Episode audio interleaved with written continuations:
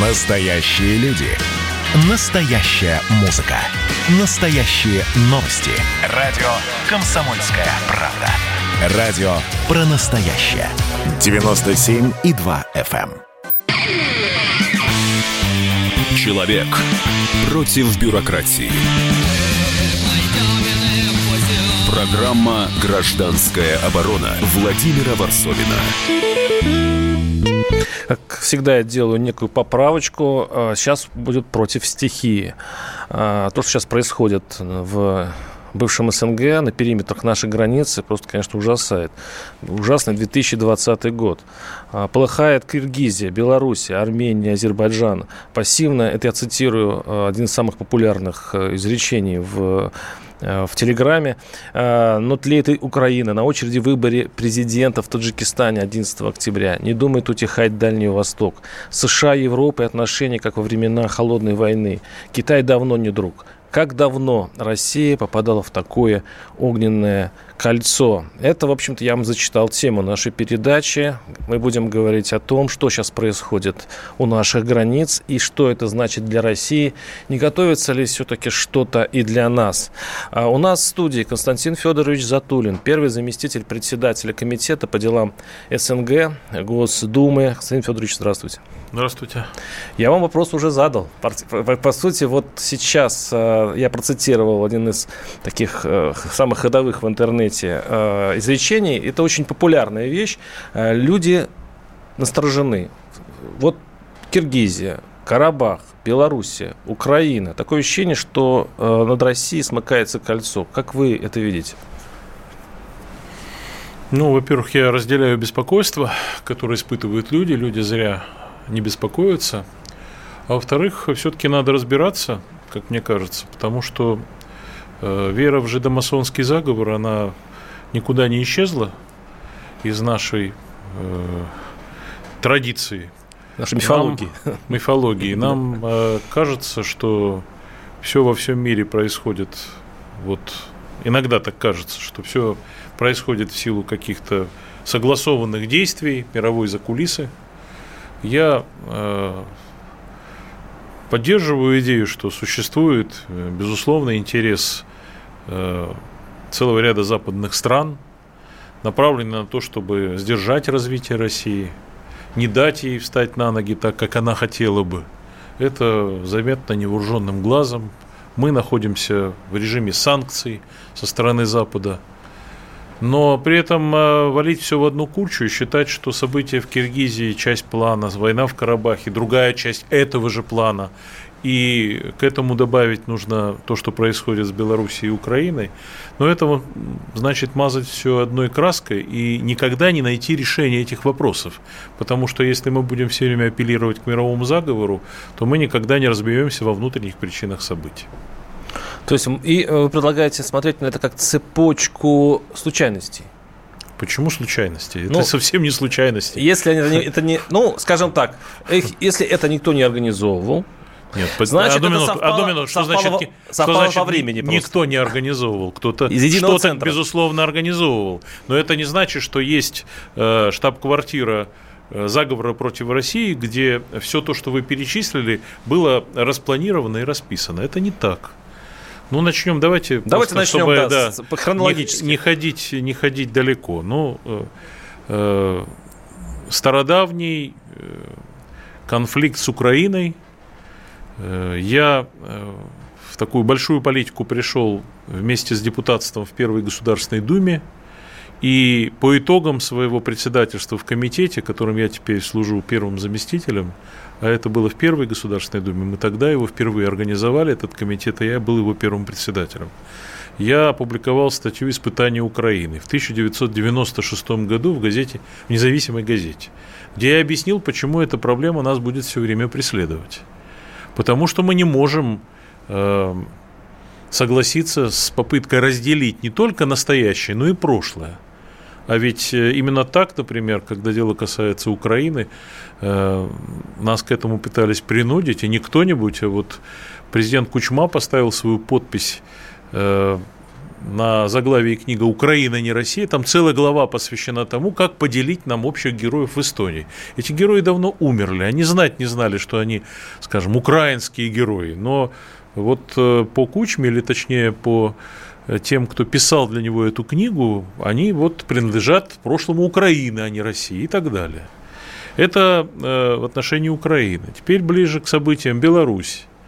Беларуси то, что произошло, мое глубокое убеждение, является результатом не только происков со стороны Запада, э, Запад, безусловно, хотел бы оторвать не только Беларусь, но все, что возможно от э, России, и саму Россию желательно было бы раздробить. Но то, что произошло в Беларуси, произошло на 90% как итог 26-летнего правления Александра Григорьевича Лукашенко, который потерял представление, на мой взгляд, о реальности и чувство меры. В шестой раз, выбираясь президентом, написал себе 80% голосов, чего не было на самом деле. Я не знаю, сколько он получил. Очень может быть, он получил больше, чем э, требуется для победы. Вполне возможно. Но уж во всяком случае не 80%. А самое главное, чем это все сопровождалось и до выборов, и во время выборов, и особенно после выборов. Но при чем тут мировая закулиса? Мировая закулиса потом подключилась, потом стала как бы отыгрывать и использовать эту ситуацию. И сегодня мы как бы сталкиваемся с тем, что вот с одной стороны Лукашенко, а с другой стороны значительная часть населения Беларуси. И вот э, из этого надо каким-то образом выходить. Мы знаем мнение нашего президента Владимира Владимировича Путина, который на встрече с Лукашенко публично говорил, да, поддерживаю идею конституционной реформы, потом проведение новых выборов. Он это все говорил, а как-то вот Александр Григорьевич, он не очень рвется проводить ни конституционную реформу, ни очередные выборы. И его бы желание, чтобы все осталось по-старому. Ему кажется, что он отец всех белорусов, а те, кто против этого, это просто... Ну, дальше я не буду цитировать, как он называет своих оппонентов. Где уж тут желание диалога, конструктивных изменений, всего чего угодно. Поэтому вот проблема с Беларусью. Теперь э, по хронологии. 27 сентября возобновились бои в Нагорном Карабахе. Чья это инициатива? Инициатива Азербайджана и поддержавшая его больше, чем когда бы то ни было Турции. Это их инициатива. Таким образом, в свою пользу качнуть карабахское регулирование. С 1994 года, в том числе и усилиями России, существовал режим прекращения огня. Азербайджан один раз попробовал его нарушить. Это было в апреле 2016 года. До этого, в общем, он соблюдался, этот режим. Э, Но ну, усилиями, в том числе и России, быстро это все было прекращено. Ну а сейчас он подготовился. Самое главное, впервые так о себе заявила Турция, которая взяла на себя, ну, чуть ли не руководство боевыми действиями, насыщает этот конфликт боевиками, о чем уже говорят со всех сторон, в том числе и в службе внешней разведки Российской Федерации, и борется за то, чтобы, ну, по сути, Э, выдавить армянское население или истребить армянское население с территорий, которые они всегда занимали. Да, конечно, вокруг Нагорного Карабаха есть целый пояс районов, которые тогда, в 1994 году, армяне захватили, эти районы, это один вопрос. А второй вопрос, это, собственно, территория бывшей Нагорно-Карабахской автономной области, где и в советские времена три четверти населения это были армяне.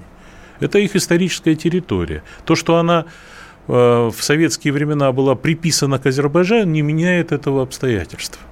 И я не хочу там оценивать, кто прав, кто виноват, но ясно, что Нагорный Карабах, вот, собственно, тот, населенный армянами, ни в какой Азербайджан не вернется. И идея, которую сейчас провозглашает Азербайджан, и Турция его в этом поддерживает, что армяне должны оккупированные земли освободить, без конкретизации, какие именно, означает просто их хотят отнять ту территорию, которая вообще всегда, на которой они всегда жили, веками, тысячелетиями. Это, конечно, неприемлемые условия. Без этого публично Азербайджан и Турция не хотят прекращать огонь. Видите, это история, в которой на самом деле ну, Запад э, не прослеживается. Запад э, устами президента Франции, устами президента э, Соединенных Штатов вместе с Владимиром Путиным потребовал прекращения огня. Это было несколько дней назад. Заметьте, это ну, редкий случай, когда президенты столь разных стран по одному поводу выступают с одних и тех же позиций. Киргизия. Теперь Киргизия. Из Киргизии я вернулся позавчера. Я был там несколько дней как глава миссии наблюдателей от Государственной Думы и Парламентской Ассамблеи Договора коллективной безопасности.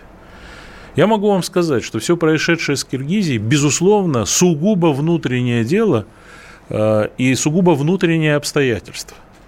Что касается выборов, во-первых, но э, Киргизия страна, на мой взгляд, с очень первичной демократией, она впервые как бы переживает народная демократия, народ, да, за толпы. Э, время своей истории какие-то демократические механизмы с очень э, неустойчивой политической системой и государственными структурами.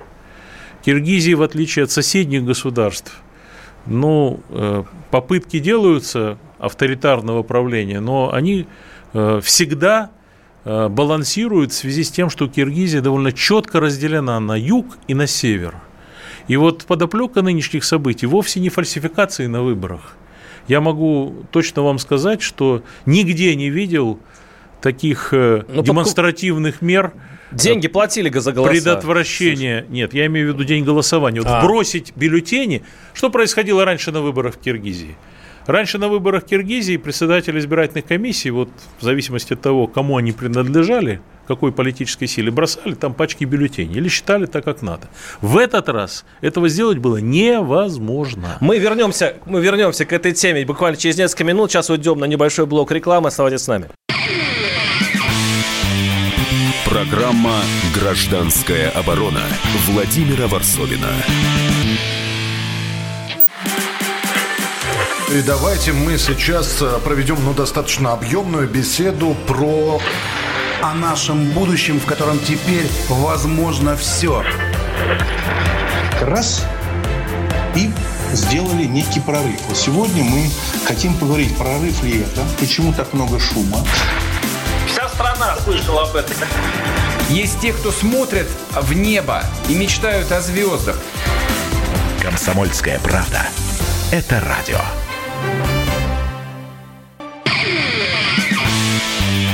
Человек против бюрократии. Программа «Гражданская оборона» Владимира Варсовина. Напоминаю, что у нас в студии Константин Федорович Затулин, первый заместитель председателя Комитета по делам СНГ Государственной Думы.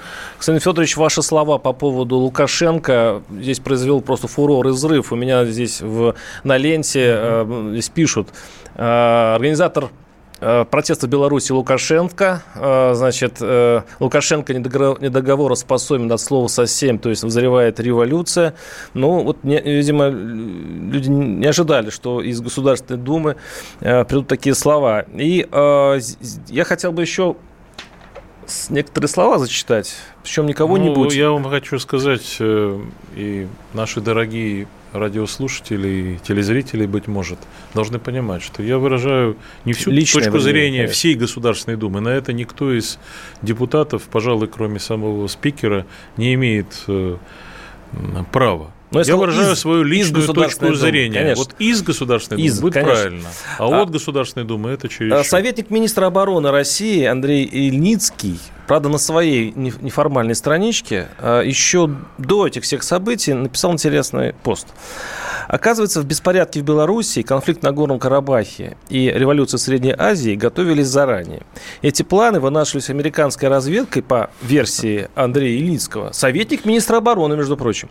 А, эти данные звучали в докладе разведывательно-аналитического центра РАНД, в котором перечислялись следующие первоочередные задачи, э, первоочередные задачи США. Поставить летальное орудие, оружие на Украину, поддержать боевиков в Сирии, сменить режимы в Беларуси, Армении и Азербайджане, внести политический раскол в странах Средней Азии, читай Киргизия, угу. после чего изолировать Приднестровье. Кстати, в Приднестровье тоже может быть неспокойно, там в Молдавии э, будут выборы и так далее. У нас сейчас на связи э, Сергей Сергеевич Митрохин, э, член партии «Яблоко». Сергей Сергеевич, здравствуйте.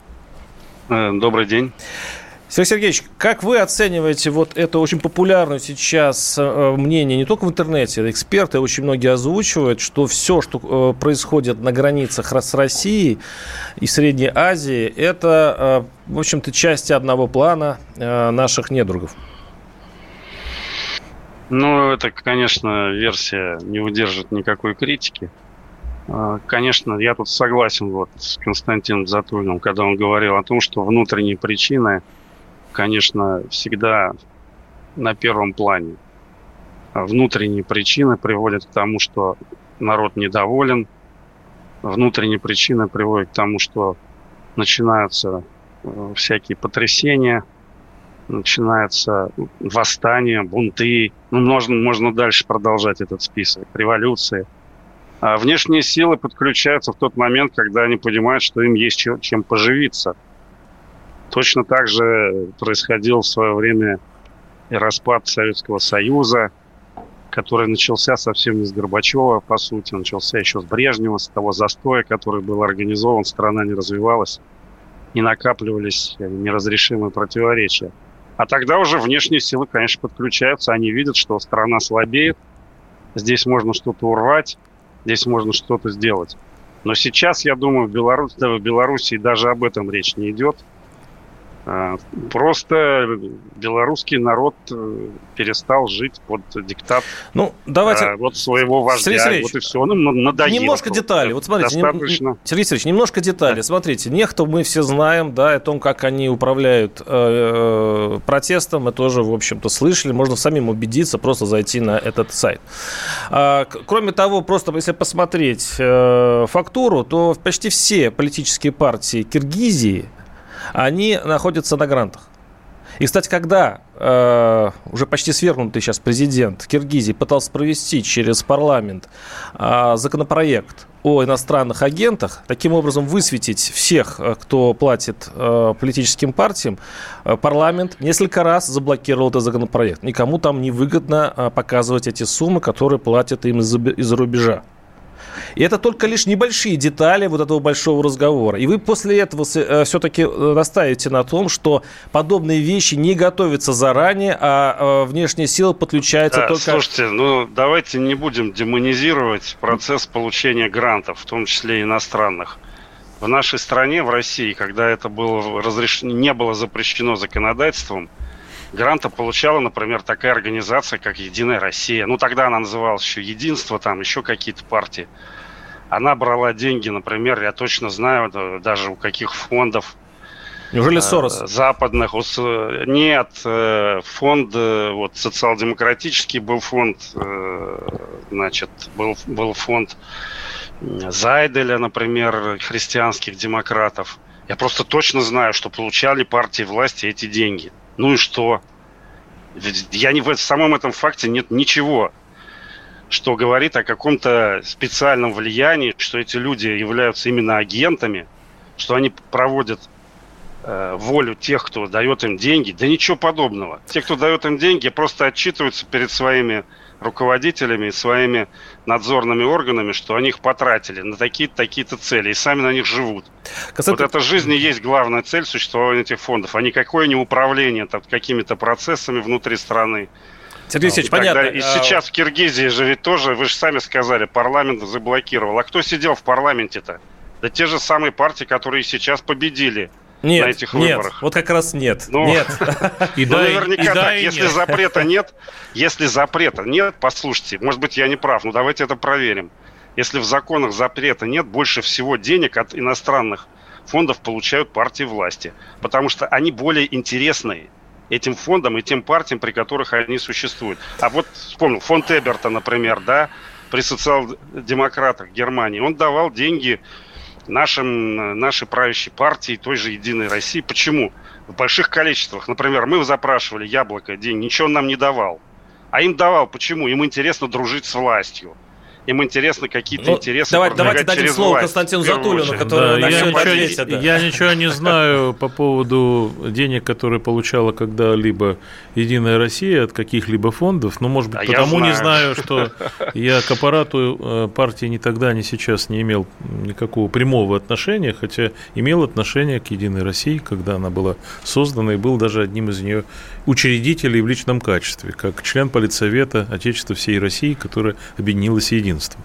Но я хочу сказать, конечно, не все фонды так безобидны, как вот говорит Сергей Митрохин. Иначе не было бы нашего закона про иностранных агентов. Не все так безобидны, но э, что я хочу подтвердить? Ну, во-первых, вот когда мы говорим о Киргизии, что там партии получали гранты. Э, да, получали и получают гранты, но при этом гранты разные и от разных сторон. Например, э, многие гранты получают э, те, кто проводит идею как бы общей тюркской судьбы. На выборах была представлена ассоциация тюркоязычных э, парламентов. Турция. Тюркпа. Ну, Турция, Турция значит. Угу.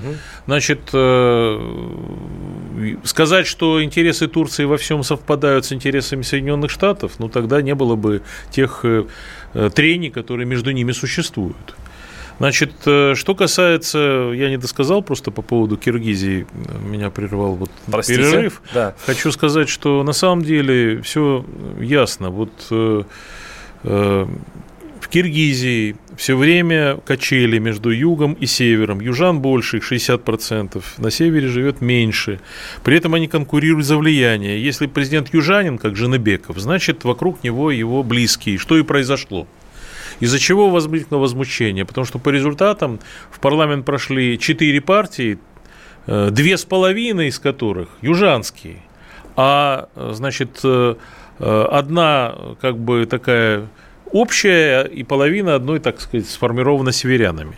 Значит, э, это вызвало соответствующую реакцию. Я не исключаю, э, что было какое-то, какая-то организация, особенно со стороны тех, кто утратил власть.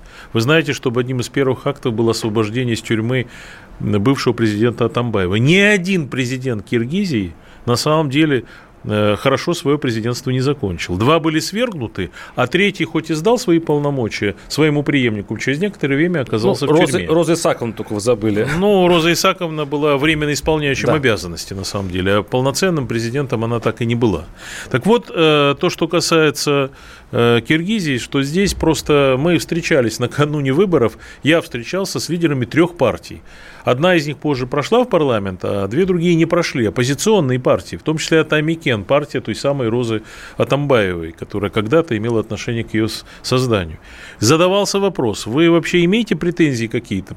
Употребляется административный ресурс? Нет, они говорили. У нас тут демократия, у нас тут конкуренция.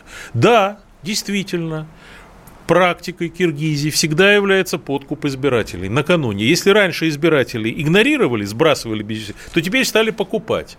С удовольствием на это избиратели клюют, потому что жизнь Киргизии не сахар. Люди, в общем... Ну, хоть как-то заработать на этом. Хоть да. чем-то заработать. И этим занимались все партии. Максимум, о чем мне говорили от Амикен. Вы знаете, когда мы подкупаем, нас ловят, а вот правительственные подкупают, их типа не ловят. Угу. Вот и вся разница. А то, что между ними есть какое-то принципиальное различие, одни честные и благородные, а другие, значит, вот коррумпированные, я бы такого не сказал.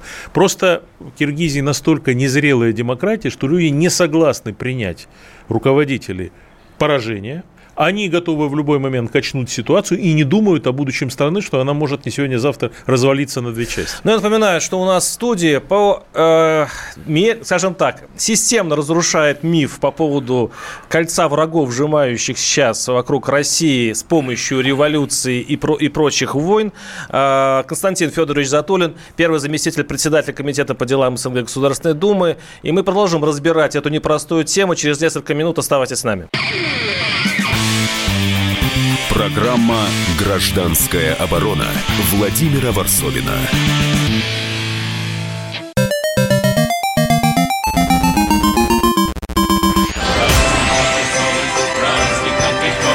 Видишь суслика?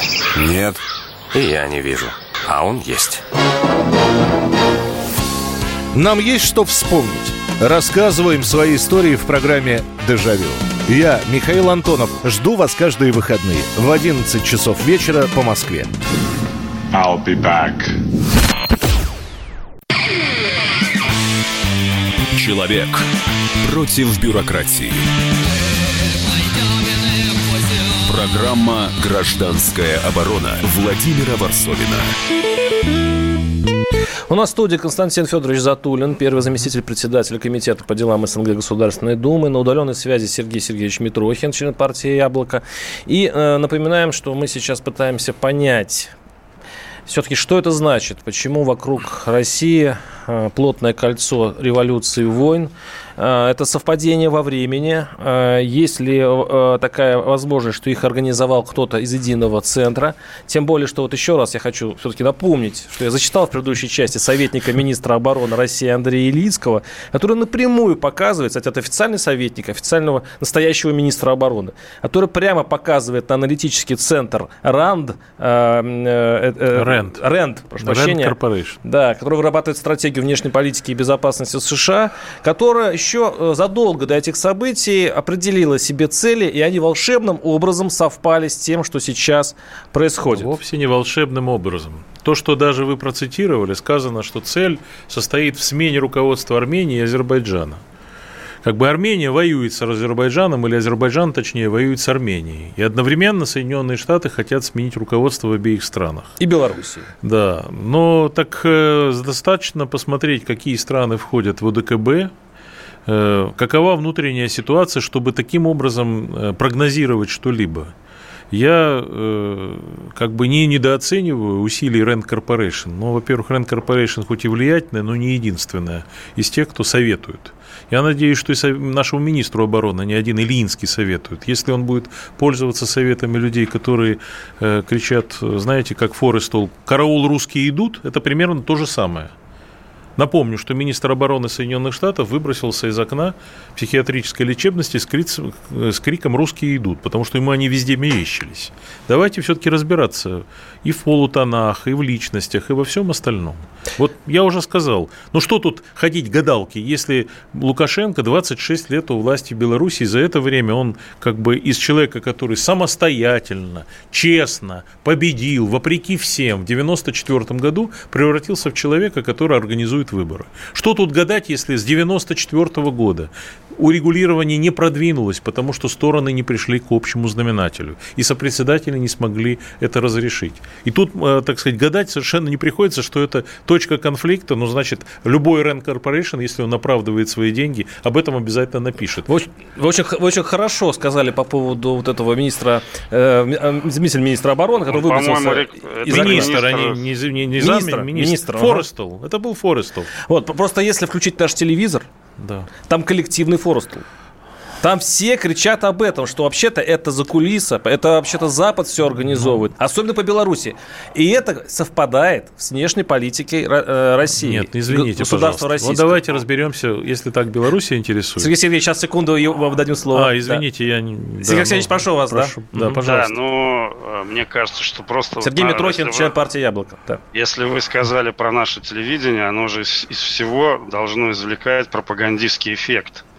Оно должно всем всегда говорить нашим зрителям, телезрителям о том, что страна в кольце врагов. Мы должны плотнее сгруппироваться вокруг нашего руководства. Это главный хлеб, как для Rand Corporation, делать какие-то ну, аналитические ну, записки. Вот, Но таким для... образом они дают неверные сигналы своим соседям. Главное, что всех, всех обвинить во враждебных намерениях против России и тем самым обеспечить дополнительную поддержку Путину и, так сказать, всему его окружению. То есть рассориться со всем СНГ для того, деле, чтобы сделать приятное Путину. Но это не, более... непонятно. Нелогично. Нет. Нет, что значит рассориться? Наше телевидение никто не смотрит на Западе, чтобы с ним поссориться. Нет, ну, может на быть, Западе, какие-то, какие-то члены Rand Corporation его смотрят с аналитическими целями. Вот. А из всего, любых событий на международной арене на, наше телевидение должно извлекать пропагандистский эффект. Если со- событие выгодно для России, они об этом кричат. Если оно невыгодно, говорят, что это его устроили наши враги. Спасибо. Кстати, На самом значит, деле все абсолютно просто. Угу. Все абсолютно просто. Есть авторитарный режим, неустойчивый. Авторитарный режим неустойчивый, особенно в Беларуси. В Беларуси образованное население, Э, очень близкие, близкие э, западные страны. Фактически это европейская страна. И тут же диктатура. Возникает резкое противоречие между социокультурным уровнем населения и архаической совершенно такой какой-то допотопной Сергей мы уже власти. об этом говорили. Мы Она сейчас говорим о реакции раздражает. России. Почему Поэтому Россия неустойчивая так страна, понимаете? Неустой... Не потому, что туда влезла Rand Corporation своими щупальцами, или Пентагон туда влез, или ЦРУ. А просто вот, сама э, конструкция неустойчивая, Понятно. которая вот-вот рухнет. Таких конструкций много вокруг России, и самой России такая конструкция. Сергей Алексеевич, Константин да. пожалуйста. Значит, ну, во-первых, я... Если что незрелая демократия Киргизии, как сказал Константин Затулин, то у нас вообще нет демократии. Понятно. Поэтому мы Но тоже уязвимы. я думаю, Сергей, не стоит сравнивать нашу демократию с киргизской. Я предлагаю вам а в я не сравниваю, съездить, потому что у нас ее нет. Съездить и убедиться, какая там демократия, поэтому, чтобы я говорю, у нас в следующий нет, раз, нет, нет следующий раз не, не завидовать Киргизии. Не надо Киргизии завидовать, а, Я не завидую, Константин, и, я и, не завидую И демократии киргизской тоже не надо завидовать. Просто надо ее поближе понаблюдать. Незрелая демократия тоже Значит, я хочу, я хочу сказать, что в желании консолидировать страну момент испытаний я не вижу ничего предосудительного. И то, что на Западе или на Востоке, и на Западе, и на Востоке, и на Юге есть наши конкуренты, не нравится слово враги, недоброжелатели, точно совершенно. Конкуренты точно есть, все друг другу конкуренты на самом деле во внешнем мире. Каждый ищет свою выгоду. И выгоду, когда ищет, сталкивается с чьими-то другими происками или поисками. И в результате происходит все то, что происходит в международных отношениях. Это раньше думали, что все дело в том, что тут социализм, а там капитализм. И это вот соревнование мировое между двумя системами. А потом социализм рухнул, оказалось, что национальные интересы никто не отменял. Все равно, как бы мы не были капиталистическими, есть такие интересы, которые противоречат интересам каких-то других государств. И это все объективно, это так. Но это не значит, что мы не должны разбираться в ситуации. Вот да? давайте разберемся с нашим телевидением. Все-таки я ну, предлагаю и, мы... и, с, и, с тем, и с теми, кто транслирует точку зрения государства. Я сейчас объясню. Я был в, во время всех этих митингов в Минске, в Беларуси. И я с, э, ну, с неким непониманием смотрел э, центральные каналы России. И многие белорусы с непониманием, потому что оттуда шло только то, что это все, это все сделал Запад, они, по сути, повторяли то, что говорил Лукашенко, но только другими словами. И это противопоставляло очень многих в Беларуси самой России. А у них начиналось разочарование в России. Я хочу понять, почему э, наши телеканалы делают образ большого врага, который противостоит нам. Или это, если это неверно, то зачем? Ну, Э, я не хочу с вами спорить в этом вопросе. Я не придерживался этой точки зрения, что все, что произошло в Беларуси, сделал Запад. Я вижу, что Запад э, все больше и больше обретает вкус белорусским э, обстоятельствам и в силу, так сказать, позиции, занятой самой властью Беларуси, и отчасти в силу того, что протест населения этот, конечно, не был поддержан официальной Россией, Э, лидеры этого протеста, которые оказались выдавлены за территорию Беларуси, ну, Тихановская прежде всего, она путешествует по разным западным столицам, иногда дело доходит до анекдота, да. когда в некоторых прибалтийских странах ее уже именуют президентом. Это, конечно, очевидная э, очевидная передержка, потому что она еще менее президент, чем тот Лукашенко, которого она не считает уже президентом. Вопрос в другом. Вопрос в том, что ситуация внутриполитического кризиса не разрешена. И э, действительно, э, я считаю, полагаю, что необходимо власти Белоруссии прийти, наконец, к выводу, объявить о том, что для того, чтобы восстановить доверие к выборам, надо пройти снова через... Надо освободить, на самом деле, это мое совершенно очевидное желание, что были освобождены политзаключенные. Они есть. Это прежде всего те самые два кандидата в президенты, которых заранее арестовали, потому, потому что не хотели, чтобы они были участниками выборов. Не бог весь какие кандидаты. Было, я так понимаю, у властей Белоруссии Э, представление, что уж Тихановская, если просто останется, ну кто за эту домохозяйку проголосует? А теперь мы удивляемся, что же эта домохозяйка на что-то претендует. Да просто никого не осталось в списке, за кого бы можно было голосовать тем, кто не хочет голосовать за Лукашенко. Вот в чем проблема. И в этом смысле серьезная проблема, она существует. Мы не хотим хаоса. Мы не хотим, чтобы э, не только винтовка рождала власть, как это в Китае говорили, но чтобы толпа рождала власть. Ни в Киргизии, ни в Белоруссии. Вот это стойкое желание нашей власти, безусловно, оно в этом существует. Хотите, это считайте ограничением, недостатком, но на самом деле в этом только много здравого смысла со стороны властей страны, которая переживала одно за другой многие революции в 20 веке и знает, к чему это приходит. Благими намерениями вымощена известно куда дорога. Мне хочется вас спросить, как первый заместитель председателя комитета по делам СНГ. У нас есть общая политика, государственная политика, но даже не общая, а вот конкретно. Мы, такое ощущение, мы не, не знаем своей политики в, в Карабахе. Потому что она у нас какая-то нейтральная и непонятная, в отличие, допустим, от Турции. Мы не, непонятно, как мы реагируем на Киргизию. В истории с Беларусью мы меняли свои позиции несколько раз. Сначала мы ругали Лукашенко, теперь мы ругаем Нексту и Брюссель и, и, и Латвию. Но мы, согласитесь, Брюссель и Нексту никогда не хвалили. Вы то, что Согласен. вы нас упрекнуть не можете. Да. Вот. А то, что касается, что мы ругали Лукашенко, не мы, не мы ругали Лукашенко, а Лукашенко нас ругал, если вы заметили. Ну, батая перебранка, да. Инициатива была с его стороны и не, не со вчерашнего дня, а в течение многих лет. А самое главное не в том, что он нас ругал или критиковал. Самое главное главное, что он затормозил тот самый процесс интеграции инициатором, одним из инициаторов, которых он был в 90-е годы. И какую мы ведем политику в странах СНГ, э, и какую мы должны ее вести, мы поговорим через несколько минут. Оставайтесь с нами. 8 800 200 ровно 9702. Принимаем звонки. Программа «Гражданская оборона» Владимира Варсовина.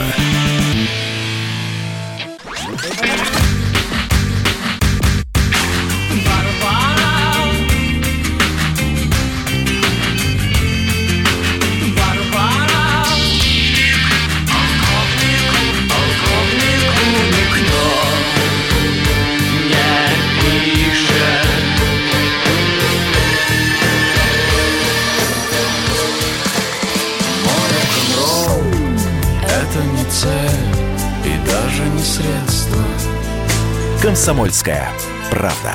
Радио «Поколение Битва». Человек против бюрократии.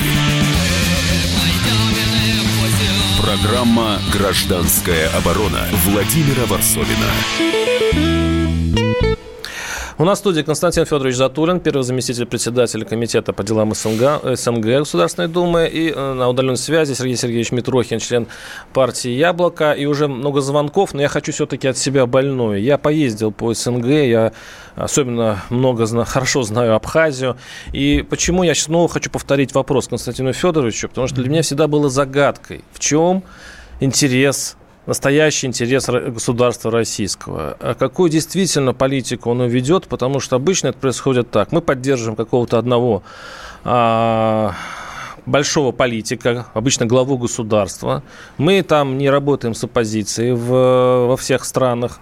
Мы в итоге получаем какие-то проблемы, а, на которые реагируем также косолапо и неуклюже, потому что вся наша поддержка, все яйца мы обычно складываем в одну, э, в одну корзину. А, почему такая политика, в чем ее плюсы и минусы, и как долго она, в общем-то, продлится? Непрост, неплохой вопрос э, для короткого ответа, да? Да уж. Во-первых, я хочу э, выразить свое убеждение, что наша внешняя политика подчиняется целям нашей внутренней политики. А она состоит в том, чтобы Россия была сильной, чтобы она развивалась, и чтобы, если говорить применительно вот к ближнему зарубежью, новому для нас зарубежью, чтобы оно не стало источником интриг после, против России и э, сдерживания России. А это на самом деле в случае с Украиной совершенно четко прослеживается. И цели эти официально заявлены. Не буду цитировать вновь Бжезинского в сотый раз. Украина, Россия без Украины не империя, значит, надо прежде всего не допустить союза России и Украины.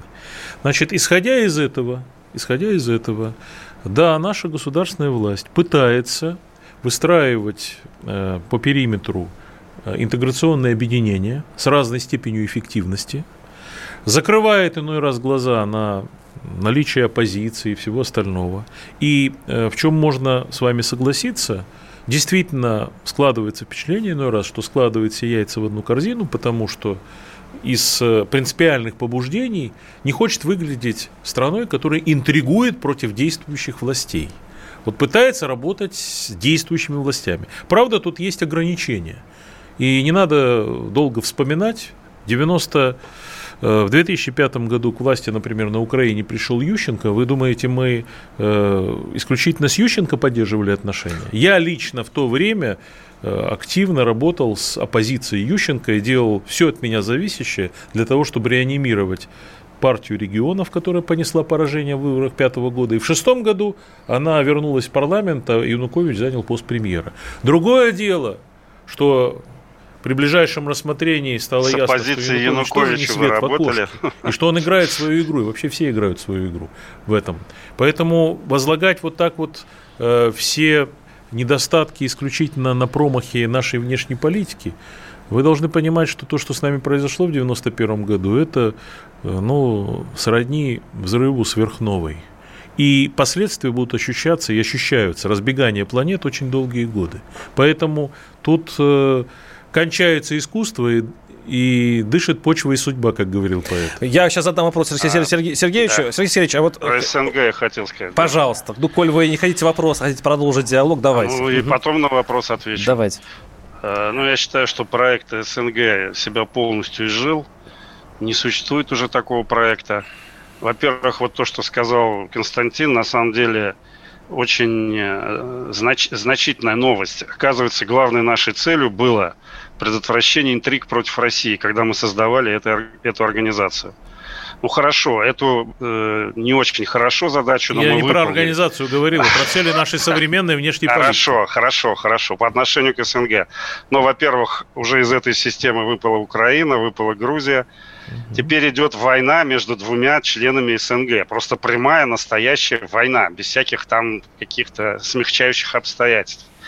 Это что Сергей, означает, вы не заметили, что внутри СНГ уже есть ОДКБ и ВРЗС, куда они все входят? Да, ну, Азербайджан, неважно, например, не ну, входит. ну, не, Крепкие хорошо. структуры но это- сразу чувствуется. Так, ага. Это означает, что цель создания СНГ, она действительно была вот такая чисто, ну так скажем, условно эгоистической, что реально на эту организацию никто не надеется в плане решения Эгоизм основных это базовых задач. Равно политике. числу этих базовых задач относится и мир, и мир в отношениях между членами стран СНГ. Мне кажется, что просто сейчас э, СНГ это способ э, существования людей, которые входят в его аппарат и руководство. А никаких проблем на территории э, значит, так, бывшего Советского Союза она не решает. И мне кажется, надо ее отменять и, и переходить к какой-то Сергей новой Сергеевич, организации, очень мало времени. Давайте послушаем. Все-таки слушателей Да. много. 8 800 200 ровно 9702. Юрий, не поверите, из Минска. Пожалуйста. Юрий, слушаем вас. Здравствуйте. Да-да-да, здравствуйте. Скажите, пожалуйста, вот э, слушаю вашу передачу, и вот хотел бы для себя отметить, я как бы представлюсь, вот Юрий из Беларуси, проживаю в городе Минске, да, и как бы, как вы понимаете, воочию на себе прочувствовал всю ту ситуацию, вот то, что у нас на данном этапе происходит в стране, да. И как бы вот э, хотелось бы отметить, наверное, просто больше для российских граждан, так как вот я сам водитель и периодически э, очень часто нахожусь э, в России, да, и то, что вот как бы мнение простых российских граждан, то, что там проплачено, не проплачено. Хотелось бы сказать следующее, то, что вот был потенциальный кандидат, вот Бабарыка, да, и как бы у него была просто колоссальнейшая поддержка, и я вот как бы мое мнение, то, что он выиграл бы в первом туре, хоть Лукашенко его сам обзывал. Очень мало времени. По- Да. Ваш вопрос в Ну, чем? Или вы это просто мнение хотите, вы хотели выразить, да? Просто мнение, да. Понятно. То, что никакого, ни пророссийского, ни прозападного, нам просто-напросто хотелось честных выборов. Спасибо, спасибо. А, давайте перейдем, если успеем, все-таки к самой главной теме. Вот так уж у нас получилось, что под концовку мы до нее дошли. А ждать ли в России подобных э, волнений, подобных проблем и, извините, даже ужаса, который сейчас творится на границах с Россией? Ведь бывает как падающее домино. Неужели следующие мы? Как вы думаете? Ну, это, э, если вернуться к классикам, которых мы изучали в советской школе, то революционная ситуация – это когда верхи не могут, низы не хотят, да? Так вот, я вам хочу сказать, что многое зависит от вменяемости властей, от их понимания, от четкого анализа то, что у нас происходит, какие у нас проблемы нарастают. У меня, конечно, совершенно отличное впечатление, скажем, от президента Путина и президента Женебекова в Киргизии. Но это разные по своему уровню политические лидеры. Одного, мне кажется, даже и лидером-то трудно назвать все-таки. Я имею в виду президента Киргизии. Э, поэтому Конечно, если мы не будем э, своевременно диагностировать проблемы, которые встают перед страной, то, естественно, мы можем попасть в лову. Вот вы спрашивали, почему так все вдруг стало происходить. Я могу одну общую причину назвать, потому что во всем мире все происходит. После пандемии, падения экономики, нарастания вот. социальных вот. проблем, конечно, все сдетонировало. Не а, только спасибо. у нас, в Соединенных Штатах а, Америки. Уходим, не, уходим, ответить. уходим, к сожалению. Встретимся Эх. через неделю. Константин Федорович Затулин и Сергей Митрохин. До свидания. Оборона Владимира Варсовина.